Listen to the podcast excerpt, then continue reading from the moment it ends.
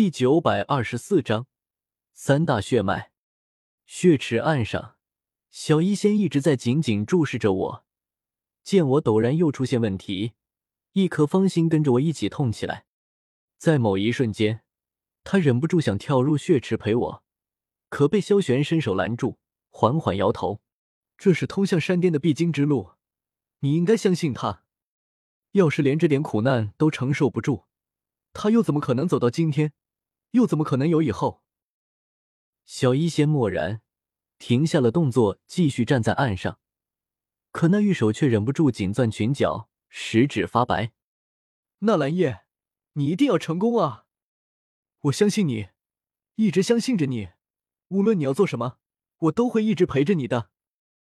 七彩吞天蟒的血脉与斗帝血脉之力的冲突依旧在继续，我满心焦急，不愿意看到七彩吞天蟒血脉就这么落败。周身和体内缓缓运转空间之力。试图将体内的太古虚龙之力也唤醒。好在，这个世界上似乎真的有奇迹，也或许是因为这里本身的空间之力就太过浓郁。不消一会儿，我体内竟然真的又渐渐出现了第三股血脉之力——太古虚龙之力。我满脸激动，竟然真的出现了。接下来就是如何获得三种血脉之力的平衡。太古虚龙和斗帝血脉是同等层次的力量，但在数量上，我体内些微的太古虚龙之力肯定无法与萧玄留下的斗帝血脉相比。好在我体内还有七彩吞天蟒之力，以及我本身的斗气和修为。我强行忍住身体的剧痛，在血池底部盘膝坐下，任由血池将我淹没。无数浓郁的丝丝缕缕的能量拼命朝我体内冲去，只双手掐诀在身前，不断调动体内的各种力量，想要将它们达成一个平衡。嗯，这小子体内我怎么还感受到了太古虚龙之力，还有其他一种魔兽的力量？萧玄感知力强大，我浸泡在血池中，一切又都是发生在我体内。小医仙不曾察觉到。可他却感知到了，眉头悄然微蹙。小医仙见他表情微微呆住，萧玄前辈，纳兰叶他出事了吗？萧玄眉头紧锁，沉思片刻后，还是摇了摇头，没有说什么。明亮死寂的小空间内，很快过去了十日时间。只是这十天时间，对小医仙来说度日如年，对我来说也同样如此。我整个人一直浸泡在血池之中，短短十天时间，却让我像是换了个人，已经变成皮包骨的模样，面色苍白的可怕。若非依旧有微弱的气息传出，恐怕小医仙早就以为我死在了血池中。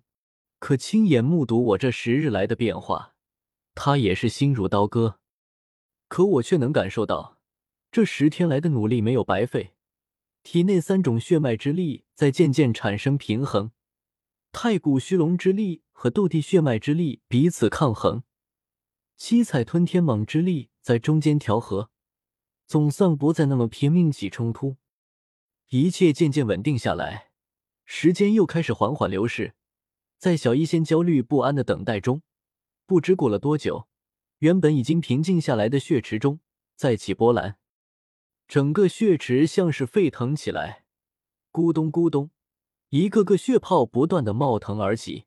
而在血池底部盘坐的我，也感觉到血池内一丝丝奇异的力量也从池水中分离而出，开始真正的融入我体内。萧玄眼睛微微睁大，面露狂喜之色：“成功了，真的成功了，我足有望了！” 哈哈，数千年的光阴终究没有白付。小医仙紧绷的心也微微一松，又忍不住问道：“秀玄前辈，纳兰叶这算是已经好了吗？”“当然，斗帝血脉已经将他的肉身净化好，如今正在融合，等结束，他就将再次拥有斗帝血脉。”小医仙脸上露出甜甜笑容，悬在心头的巨石也是彻底的落了下去。他不在乎什么萧族，但如今我修为再进一步。还能拥有这么强大的血脉，以后的修行之路应该也能更加顺畅，心中由衷为我感到开心。血脉融合不是一时半会儿能够完成的，毕竟这不是他先天拥有的，必须要循序渐进，否则会对他的根基造成伤害。萧玄凝望着血池，满脸期待。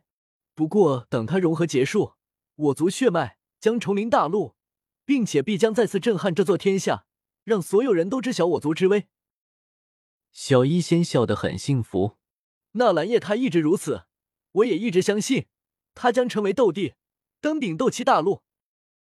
斗帝，萧玄恍然，数千年前，他也曾镇压一个时代，意气风发，心比天高，想去冲击那个境界，可终究还是失败了。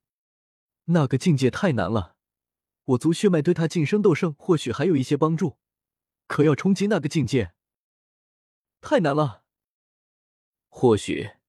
现在的斗气大陆根本不可能再有人能冲击到那个境界，那个境界是独属于远古时期的辉煌。小医仙笑着摇摇头，他一定可以的。虽然他从来没有说过，可我能感觉到，这就是他一直以来想要做的。萧玄默然，久久无言。又不知道过了多久，血池内渐渐归于平静。一直没有什么动静传来，狭小明亮的空间内再度恢复数千年来的寂静。小医仙盘膝坐在池边，等了许久，见没有什么不对劲的地方后，也不知不觉闭上双眼，进入修炼状态。而在这种死寂的环境下，时间则是如同指尖沙一般飞速的流逝，一年时间就这么悄然过去。咕咚咕咚！忽然，不知道何时开始，血池内忽然又冒起一片血泡。